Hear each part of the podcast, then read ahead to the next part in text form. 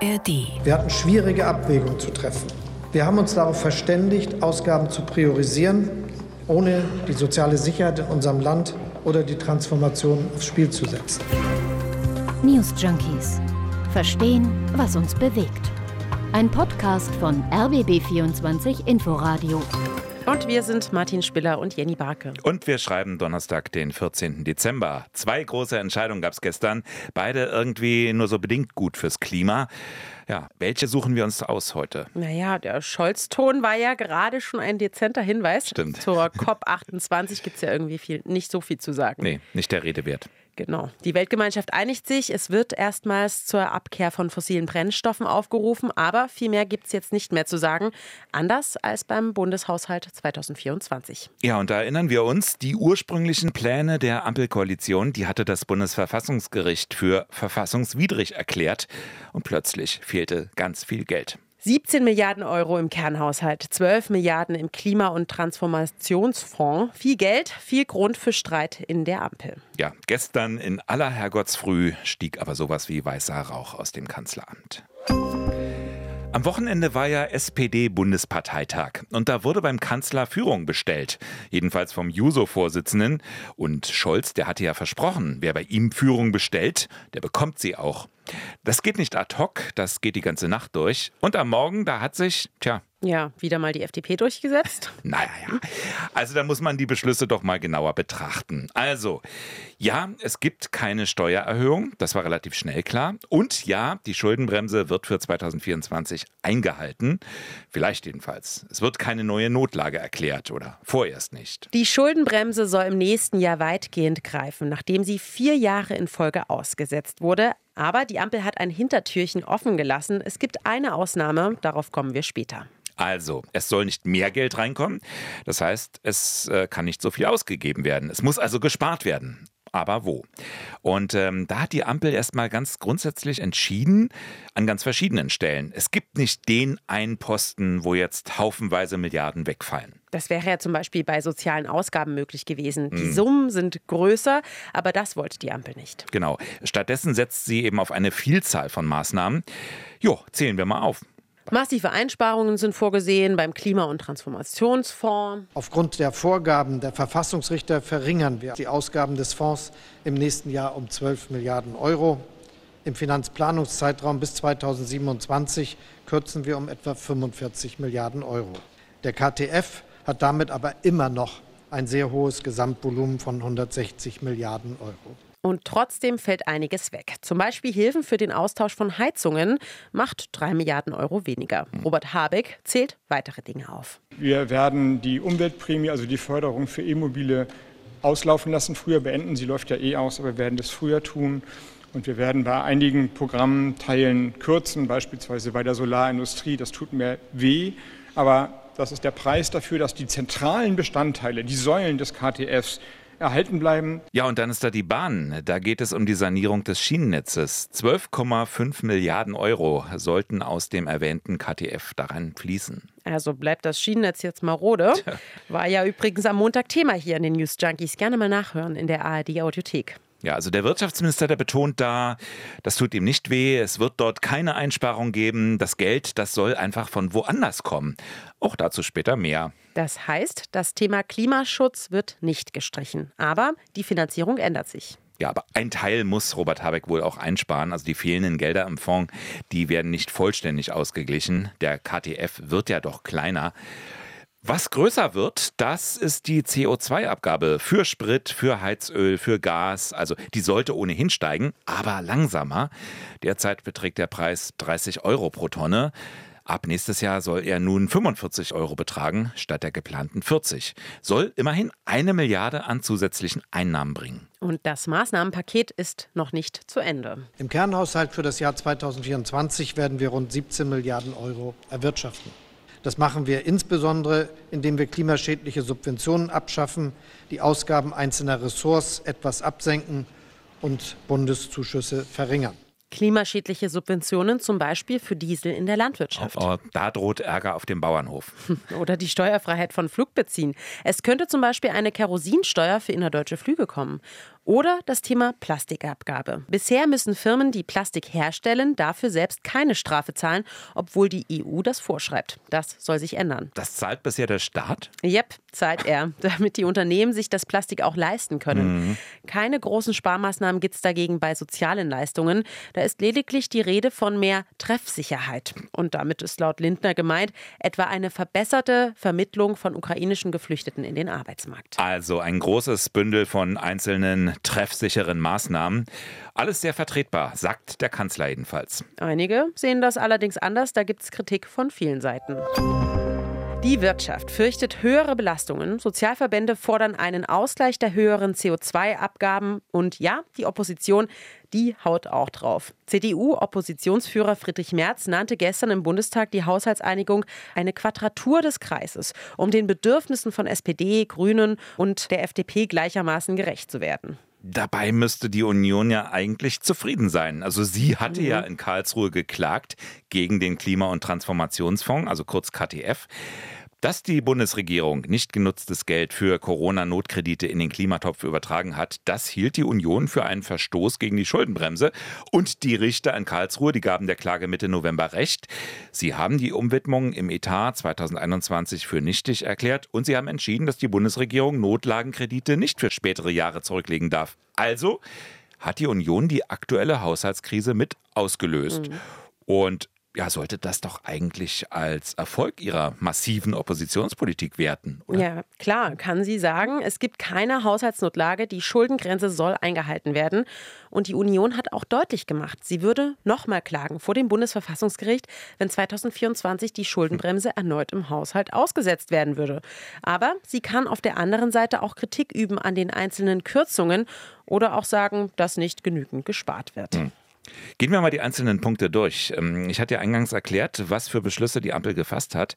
Was für Kritik gibt es denn an den Punkten und äh, was bedeuten die auch im Einzelnen für die Bürger, also diese Sparmaßnahmen? Hm, ja, fangen wir mal an mit dem Punkt, dass der CO2-Preis steigen soll. Das ist einfach. Ne? Also der würde ja zu höheren Tank- und Heizkosten führen. Genau. Bei den geplanten Erhöhungen würde das für einen Haushalt mit 20.000 Kilowattstunde Verbrauch im Jahr bedeuten, das sind so vier Personen, dass sie 2024 60 Euro mehr für Gas bezahlen. Bei Heizöl waren es sogar 95 Euro mehr. Weil es dabei ja nicht bleibt. Der Strom wird ja auch teurer. Der kommt ja teils aus Gaskraftwerken. Und die müssen ja dann den Aufschlag beim Gas zahlen. Und das zahlen ja dann die Verbraucher direkt beim Strom aber auch indirekt, wenn zum Beispiel Unternehmen ihre Mehrkosten einfach auf die Kunden weitergeben. Und auch tanken wird teurer. Yep, das sind die ganzen Konsequenzen aus der CO2-Preiserhöhung. Laut Bundesfinanzminister Christian Lindner von der FDP spart der Staat damit aber 1,3 Milliarden Euro ein. Geld, das dann den Bürgerinnen und Bürgern fehlt, die müssen ja die steigenden Kosten tragen. Ja, wohl die Kritik an diesem Punkt in der Haushaltseinigung. Mhm. Denn demgegenüber stehen auch einige steuerliche Entlastungen. Aber das ist für die CDU-Wirtschaftspolitikerin Gitta Konnemann kein Argument. Unter dem Strich wird das Leben in Deutschland teurer. Denn äh, allein für Strom, sagen uns die, die entsprechenden Anbieter, wird es ein Plus 17 Prozent an Mehrkosten geben. Mhm, und auch die Deutsche Industrie- und Handelskammer rechnet mit einem Anstieg der Stromreise von 20 Prozent. Der IHK-Präsident Peter Adrian hält das für ein negatives Signal, gerade für Unternehmen, die von fossiler Energie auf Strom umsteigen wollten. Ja, aber klar, es muss irgendwo mehr gekürzt werden, wenn der Ausweg über mehr Schulden eben verbaut ist. Und Lindners Ministerium hat ja erklärt, dass es nach dem Karlsruher Urteil nicht erneut jetzt irgendein verfassungsrechtliches Risiko eingehen will. Ja, wo sich Lindner hingegen nicht durchsetzen konnte, war bei den Sozialausgaben. Die Grünen wollten dem Haushalt nur zustimmen, wenn an der Kindergrundsicherung nicht gerüttelt wird. Und auch das Bürgergeld wird erhöht, wie die SPD es verlangt hatte. Ab Januar erhalten dann beispielsweise Alleinstehende einen Regelsatz von 563 Euro statt wie jetzt 502 im Monat. Und das ist eine Erhöhung von knapp 12 Prozent. Ja, da erstaunt es fast, dass trotzdem 1,5 Milliarden Euro beim Bürgergeld mhm. wegfallen sollen. Und zwar unter anderem, indem der Bürgergeldbonus gestrichen wird und die Sanktionen verschärft werden.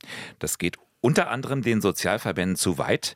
Unter anderem die VDK-Präsidentin Verena Bentele, die hat von der Bundesregierung die schnelle Einführung eines Klimageldes gefordert und zwar einfach als sozialen Ausgleich. Aber auch Gewerkschaften wie Verdi, die sind jetzt dafür. Ja, das Klimageld haben die drei Ampelpartner ja auch in ihrem Koalitionsvertrag vorgesehen, mhm. um die Belastungen durch die steigenden CO2-Preise abzufedern. Dabei geht es um einen jährlichen Bonus, der vor allem die einkommensschwachen Menschen unterstützen soll. Ja, aber aktuell ist das Klimageld noch nicht Planung der Bundesregierung, ne? Nee, aber dafür die weiteren Kürzungen im Klimabereich. Die Förderung für Elektroautos läuft jetzt früher aus als geplant und auch beim Ausbau der erneuerbaren Energien soll gespart werden. Hast du ja vorhin alles genannt. Mhm. Insgesamt sind ja viele klimapolitischen Forderungen unter die Räder ja, beziehungsweise eher unter die Schiene ja, gekommen. Schienenausbau der Bahn. Wir haben es schon erwähnt, auch gutes Stichwort. Äh, um dem Urteil des Bundesverfassungsgerichtes nachzukommen, muss der Klima- und Transformationsfonds künftig mit 12 Milliarden Euro weniger auskommen. Eigentlich war ja geplant, aus dem KTF die Sanierung der Deutschen Bahn zu finanzieren. Das sollten bis 2027 rund 12,5 Milliarden Euro sein. Geld, das jetzt eben nicht mehr da ist. Ja, stattdessen sollen jetzt Bundesbeteiligungen verkauft werden. Die Bahn selbst will ihre Tochter Schenker verkaufen. Das Handelsblatt hatte sogar berichtet, dass die Deutsche Bahn die Logistiktochter an einen Investor aus den Vereinigten Arabischen Emiraten verkaufen könnte. Hm. Davon ist noch nichts bestätigt. Die Bahn hält sich bedeckt, aber dieses Tafelsilber zu verscherben sei absolut der falsche Weg, kritisiert der Ökonom Peter Bofinger im RBB24 Inforadio. Es geht darum, die Firma Schenker jetzt zu privatisieren, möglicherweise noch an einen arabischen Investor, und das ist ja ein Logistikunternehmen, das ja auch eine systemische Bedeutung in unserem Land hat, also auch für die Bundeswehr Transporte macht. Und es ist ja auch ökonomisch völlig unsinnig, dass man jetzt ein Unternehmen, das profitabel ist, verkauft, um weniger Schulden zu machen, wobei sich ja der Bund mit etwa zweieinhalb bis zwei Prozent enorm günstig verschulden kann. Also ökonomisch völliger Unsinn, jetzt so eine Notaktion zu machen. Das kann man vielleicht machen als Privatperson, dass man dann das Familienschmuck verkauft, weil der Gerichtsvollzieher vor der Tür steht. Aber für, für einen Staat ist das ökonomisch völliger Unsinn. Und Schönes Bild. Ja, daran sehe man, wie eindimensional die Schuldenbremse sei. So hat sich mhm. Bofinger da weiter echauffiert.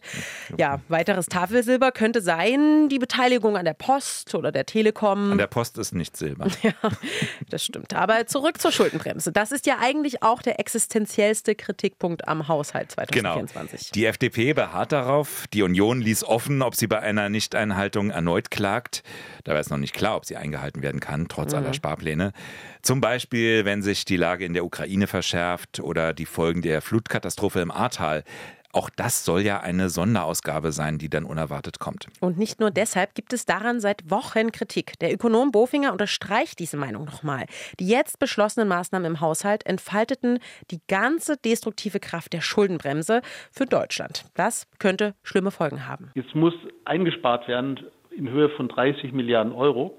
Und wir haben eine deutsche Wirtschaft, die jetzt schon am Rande der Rezession steht. Das heißt, was wir jetzt machen, ist eine prozyklische Politik. Also man verstärkt diesen Abschwung und das ist was Ähnliches, was der deutsche Reichskanzler Brüning Anfang der 30er Jahre gemacht hat. Hinzu käme, dass die ganzen Preiserhöhungen inflationsverstärkend wirken werden, so seine Prognose. Das würde es der Europäischen Zentralbank schwerer machen, die Zinsen zu senken, was eigentlich der Plan ist, weil die Inflation langsam nachlässt. Deshalb würde es in keiner Weise in die konjunktur- und stabilitätspolitische Landschaft aktuell passen. Man muss auf der anderen Seite sagen, die Mehrzahl der Bundesbürger ist laut Umfragen für die Schuldenbremse. Sie ist äh, vor allem vielen Unionspolitikern sehr mhm. wichtig wichtig. Äh, in der FDP gibt es einige, die sie aussetzen wollen und SPD und Grüne machen sich klar für die Lockerung der Schuldenbremse stark. Ja, dem Ökonom Bofinger würde das sehr gefallen. Das Aussetzen sei auch keine Außenseiterposition mehr.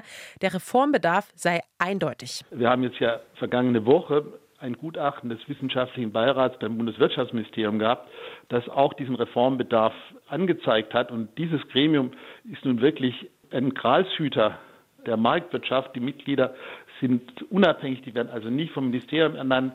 Sie dürfen da bleiben, solange sie das wollen. Das heißt, es ist also ein extrem konservativer Verein. Und wenn die schon sagen, es muss reformiert werden, also dann weiß ich nicht, was man noch tun muss, um jetzt in der Politik das Bewusstsein zu schaffen, wie groß der Reformbedarf ist. Man würde jetzt auch sehen, welche Schäden das wirtschaftspolitisch bringt. Er spricht von einem wirtschaftspolitischen Tiefpunkt. Tja, was faziten wir jetzt am Ende? Hm. Also man erkennt nicht unbedingt die klare strategische Linie, oder? Nee, nee, genau. Also ich finde ja im Einzelnen ist alles irgendwie vertretbar. Mhm. Das ist ja auch logisch, weil man es so klein gehackt hat, dass die Summen überschaubar sind. Ja, aber strategisch? Einige nennen es Gießkanne. Ja, nee, eine Gießkanne, die verteilt ja. Stimmt auch wieder. Umgekehrte Gießkanne. Ja. Staubsauger. Oh ja, das ist gut. Das Prinzip ist jedenfalls jetzt nicht unbedingt eine Überraschung, aber ja, ob das gut ist. Interessant wird vor allem, was nächstes Jahr dann wirklich passiert in Sachen Schuldenbremse. Das ist, wirkt doch irgendwie vertagt. Tja, kann man natürlich auch als geschickte Methode der Kompromissfindung sehen. Mhm. Also nicht ja oder nein, sondern so vielleicht später, vielleicht müssen wir. Dann kann die FDP immer noch sagen, wir haben es versucht, wir haben versucht, das zu bremsen, zu verhindern. Ja, aber andere sehen das wieder als Trickserei. Zum Beispiel CDU-Chef Friedrich Merz. Es ist eine vorhersehbare Notlage, die Sie spätestens zur Mitte des Jahres erklären werden müssen. Und dann wollen Sie uns in Anspruch nehmen, noch einmal für die Überschreitung der Verschuldensgrenze des Grundgesetzes. Die diesen Trick lassen wir Ihnen nicht durchgehen, Herr Bundeskanzler. Ja, außerdem fordert Merz ja dann Neuwahlen. Ja, das ist schon deswegen Quatsch. Also Armin Laschet sogar hat es ja richtig gesehen. Neuwahlen sind in der Verfassung ja gar nicht vorgesehen. Es braucht ja Umwege über Vertrauensfragen, hm. Misstrauensvoten. Mit Sicherheit die größeren Tricksereien als das, was Merz hier wittert. Mhm. Und wir haben ja eine funktionierende Regierung, Eben. ob man das Ergebnis jetzt mag oder nicht. Die Ampel ist ja nicht zerbrochen, nicht kreativ, aber handlungsfähig. Aber es werden auf jeden Fall zwei harte Jahre mhm. für die mhm. Ampel. Die Umfrageergebnisse sind mies. Ja, und jetzt eben, wir haben es erzählt, höhere Energiepreise im nächsten Jahr. Ob das die Stimmung hebt? Auch wenn grünen Haushaltspolitiker Andreas Audretsch heute im RBB24 Inforadio betont hat, das mit dem CO2-Preis ist ja nur ein Zurück zum ursprünglichen. Dass jetzt gesagt wird, es wird erhöht, das ist etwas, weil wir eine leichte Reduzierung im Rahmen der Krise hatten. Wir gehen auf das Niveau zurück, was immer geplant war. Das heißt, da, wo wir wirklich ein eine Veränderung machen, ist da, wo wir die Businessflieger äh, haben, diejenigen, die offensichtlich genug Geld haben, sehr, sehr häufig innerhalb Deutschlands hin und her zu jetten. Und da tun wir was fürs Klima auf der einen Seite und haben auf der anderen Seite eine Verteilungswirkung. Da nehmen wir ein kleines bisschen weg. Ich finde das gerechtfertigt. Mhm. Wer war das mit seinem Privatflieger, der dann nach Sylt ist zur Hochzeit von Christian Lindner? Na, Friedrich Merz vielleicht? Ja, das ist dann quasi die Retourkutsche. War übrigens auch keine gemietete Maschine. Mhm. Das Flugzeug, das gehört ihm. Ja, Mittelstand eben. Hm. Also, die Grünen können sagen, Klimaschutz bleibt wichtig, da ändert sich quasi nur die Finanzierung. Ja, und das fürchten viele. Wenn dann die Benzinpreise steigen, dann geht es rund auf dem Land. Und dann wird der Hass auf alles, was irgendwie grün ist, noch größer. Und dann bei den Landtagswahlen im nächsten Jahr ein Geschenk für die hm. AfD. Andererseits sollte man deshalb für billigen Sprit sorgen, um die AfD irgendwie klein zu halten? Das kann es ja auch nicht sein. Ja, trotzdem könnten die politischen Folgen hm. gravierend sein. Das war aber so oder so absehbar nach dem Urteil des Verfassungsgerichtes. Immerhin die Investitionen für Industriestandorte, die bleiben. Darüber freut sich Grünen-Haushaltspolitiker Andreas Audritsch. Die Stahlarbeiter im Saarland können sich darüber freuen, dass Geld wird kommen, grüner Stahl wird produziert. Die Menschen in Ostdeutschland, wo schon zum Teil auch rekrutiert wurde für die Chipfabrik, Fabriken. Die Fabriken werden gebaut, die Unterstützung kommt, die Batteriezellfertigung in Schleswig-Holstein, auch das kommt. Wir können durch ganz Deutschland gehen.